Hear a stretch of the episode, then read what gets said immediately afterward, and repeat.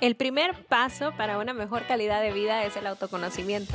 Yo soy Cristina Calderón. Este podcast nace con el deseo de aportar valor y ayudar a los demás a encontrarse consigo mismo. Comenzamos.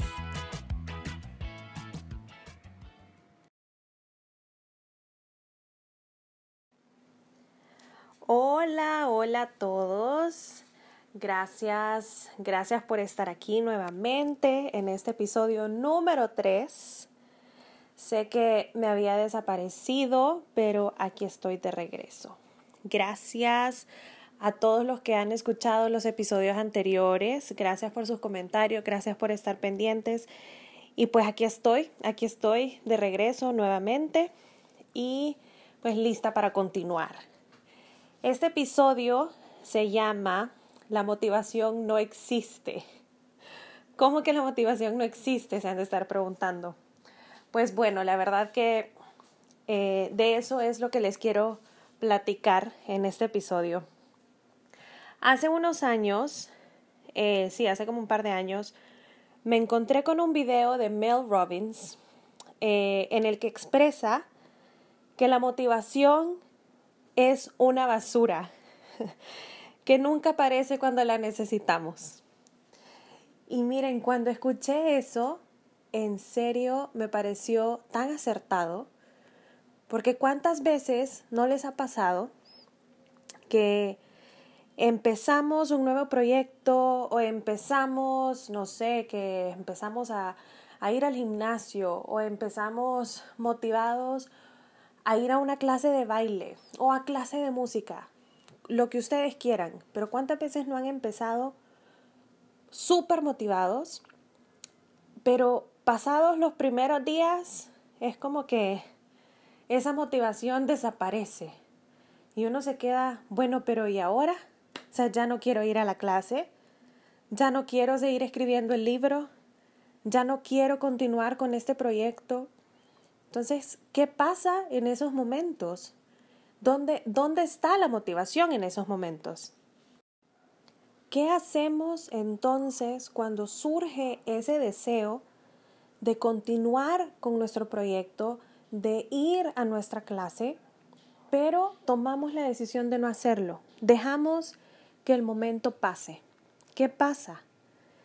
Pues para entenderlo, tenemos que entender cómo funciona nuestro cerebro. Nuestro cerebro está diseñado para protegernos de situaciones de peligro.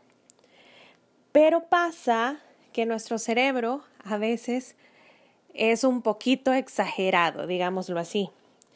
Porque toda situación incómoda, toda situación eh, o cualquier entorno desconocido, nuestro cerebro lo interpreta como una situación de peligro. Entonces, cuando decidimos nosotros salir de nuestra zona de confort, es normal que nuestro cerebro intente convencernos de regresar a nuestra zona de comodidad. Nuestro cerebro nos gana y es por eso que tomamos la decisión de regresar a lo conocido, porque ahí nos sentimos cómodos, ahí nos sentimos seguros, ¿cierto? Pero aquí viene lo interesante. Hay estudios que revelan que en esos momentos cuando nos surge el deseo de hacer algo, algo que está eh, fuera de ese entorno conocido para nuestro cerebro, tenemos un lapso de 5 segundos, solamente 5 segundos para poder actuar antes de que nuestro cerebro nos convenza de lo contrario. Solamente cinco segundos. es decir, si estás tú sentado, estás tú en tu cama y en ese momento te, nace el deseo, te surge la idea de empezar a trabajar en tu plan de negocios, tienes cinco segundos únicamente para realmente tomar acción, es decir, moverte, desplazarte hacia tu computadora, hacia tu escritorio, antes de que tu cerebro te convenza de quedarte ahí acostado en tu cama. Así, en esos cinco segundos nosotros podemos tomar el control y ganarle a nuestro cerebro. Pasados esos cinco segundos empiezan las dudas, las preguntas, la inseguridad, eh, los miedos, la desconfianza. Y nuestro cerebro gana, gana esa batalla. Y nos dice, nos convence que ese lugar en el que estamos es un lugar más seguro, cuando en realidad no lo es. Salir a, la zona, salir de la zona de confort no es entrar a una zona de peligro, es todo lo contrario. Salir de la zona de confort significa entrar a una zona de crecimiento. Yo les quiero poner como ejemplo la grabación de este podcast. Como yo les comentaba en el episodio, en el primer episodio, esta es una idea que yo tenía desde principio de año pero siempre que me surgía el deseo, eh, pues mi cerebro me convencía de no hacerlo. Me hacía dudar, entraba la desconfianza, todas, todas las excusas que yo misma me ponía. Y así pasaron semanas, pasaron meses. Pero ahora cada episodio que, que tengo que preparar es, es un paso fuera de mi zona de confort, me obliga a salir de mi, de mi comodidad. ¿Y qué es lo que pasa? Es ese momento, ganarle a nuestro cerebro, ganar esa batalla dentro de esos cinco segundos. Y esto es algo que yo aplico constantemente. Cuando hay cosas que me da miedo hacer, cuento 5, 4, 3, 2, 1 y lo hago porque sé que esa es mi única oportunidad para poderlo hacer, para tomar acción. Yo les aseguro que si ustedes empiezan a aplicar este truco en sus vidas, ustedes se darán cuenta que tienen la capacidad de tomar decisiones por ustedes mismos.